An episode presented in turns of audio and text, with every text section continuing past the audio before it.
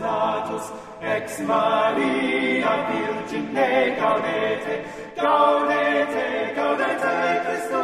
natus, ex.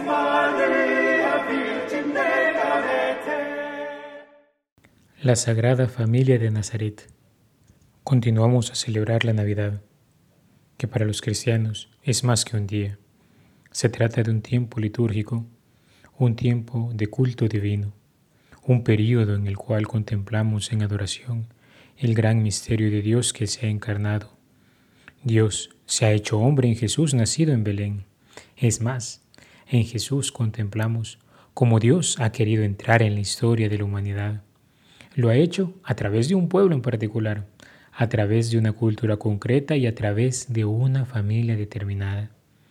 En medio de los grandes signos y prodigios que rodean el nacimiento del Salvador del mundo, la vida doméstica y común de la Sagrada Familia de Nazaret se nos propone como tema meditar en este día, pues en ella la familia cristiana encuentra una verdadera escuela de discipulado.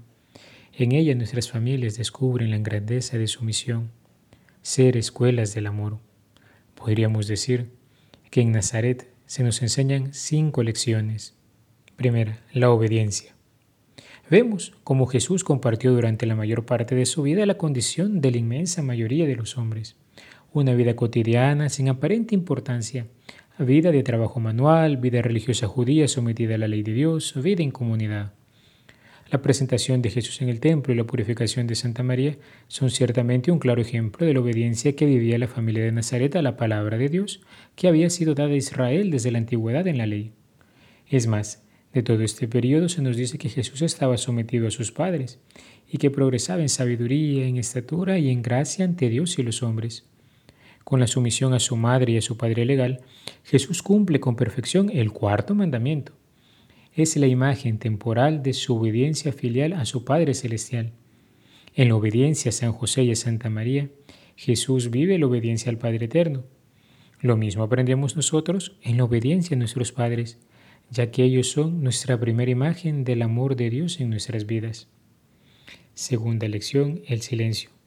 Por una parte, podemos ver cómo ningún evangelista pone palabras en boca de San José pero recalcan siempre su justicia y la prontitud de su obediencia.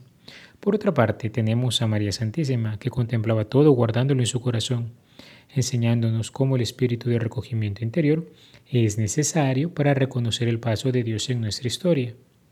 Incluso durante su infancia, nuestro Señor Jesucristo también nos es presentado siempre en silencio, con una excepción, que irrumpe como manifestación de su misión ha venido a ocuparse de las cosas de su Padre, ha venido a hacer su voluntad, ha venido a enseñarnos el camino de retorno hacia Él. ¿Quiénes son los que hablan al momento de la presentación de Jesús en el templo? Simeón y Ana, y ambos para dar testimonio de las obras que el Señor está realizando en este divino niño. También nosotros, en el silencio orante de nuestro día a día, aprendemos a reconocer la voluntad de Dios para nosotros.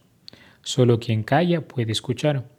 Así, luego de haber interiorizado la palabra, la pondremos por obra en actitudes y comportamientos concretos que hablarán de aquel que se manifiesta en ellas. Tercera lección, el trabajo. San Pablo VI nos dice que Nazaret nos enseña a comprender y a celebrar. La ley severa y redentora de la fatiga humana, la conciencia y dignidad del trabajo, porque el Hijo del Carpintero nos recuerda que el trabajo, aunque no es un fin en sí mismo, sí es un medio de santificación en el que desarrollamos aquellas cualidades que nos fueron dadas por Dios, en el que fructifican esos talentos y en el que educamos también nuestra vida, puesto que en el esfuerzo cotidiano los vicios de la pereza y la mediocridad se van extirpando. A través de la realidad cotidiana del trabajo vivido en santidad, la gloria de Dios resplandece en este mundo. Cuarta lección. La comunión. Jesús, la Santísima Virgen y San José suben juntos a Jerusalén. Esta es la pedagogía de la vida doméstica de la familia de Nazaret.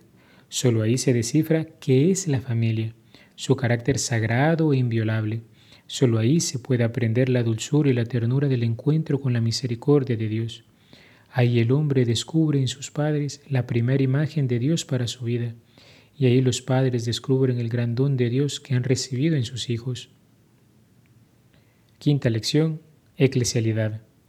Dijo el Señor, El que haga la voluntad de mi Padre, que está en los cielos, ese es mi hermano y mi hermana y mi madre.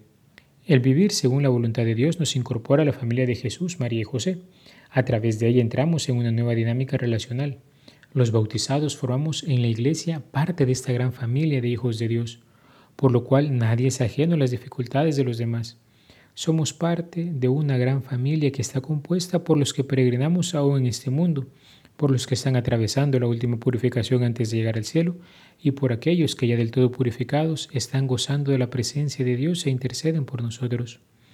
Nazaret nos enseña que estamos unidos por un vínculo que es más fuerte que la muerte. Estamos unidos en el amor de Dios.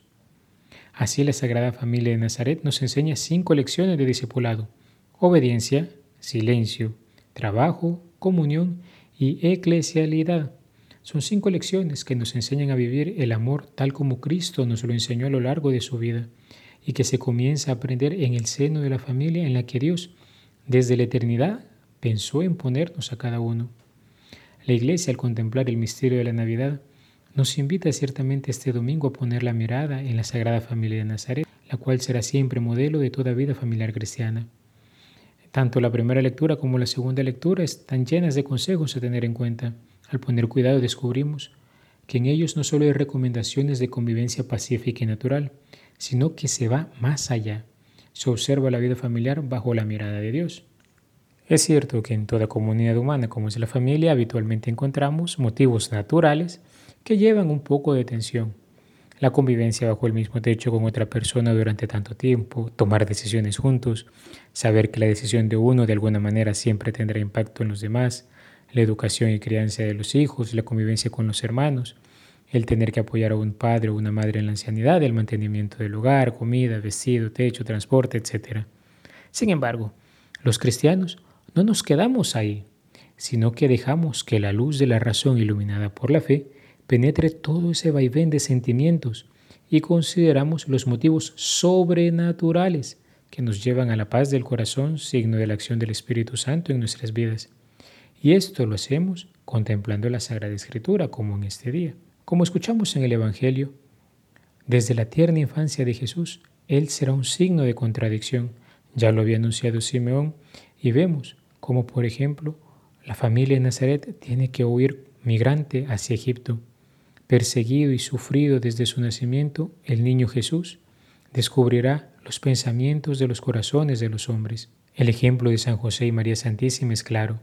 El Señor no desampara por medio de los ángeles, constatan una vez más que sus vidas no están en las manos de los hombres, sino en las de Dios.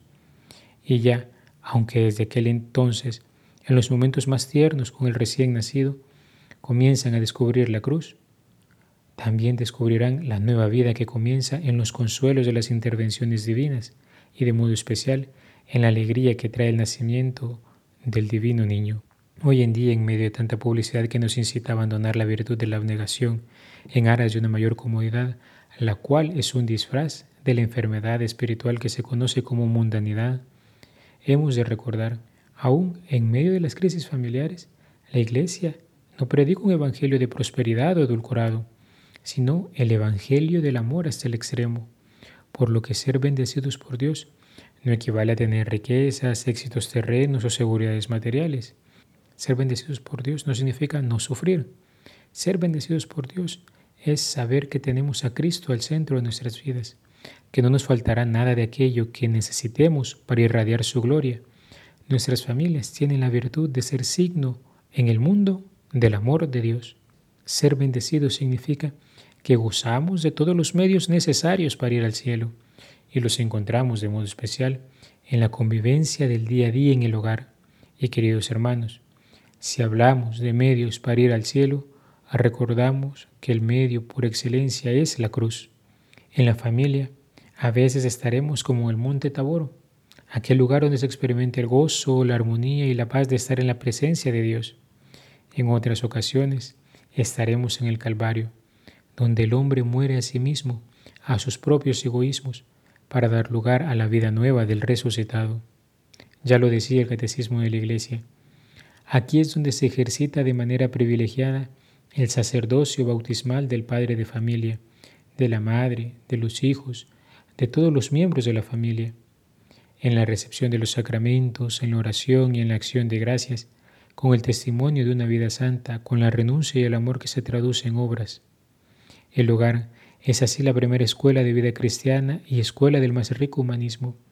Aquí se aprende la paciencia y el gozo del trabajo, el amor fraterno, el perdón generoso, incluso reiterado, y sobre todo el culto divino por medio de la oración y la ofrenda de la propia vida. Queridos hermanos, que el Señor nos conceda la gracia que la luz que resplandece en la Sagrada Familia de Nazaret ilumine nuestras familias, para que sean también ellas verdaderas escuelas de discipulado, escuelas donde aprendamos a amar como Jesús lo hizo. Alabado sea Jesucristo, por siempre sea alabado. gaudete, gaudete, Christus est natus, ex Maria Virgine, gaudete, gaudete, gaudete, Christus est natus, ex Maria Virgine, gaudete.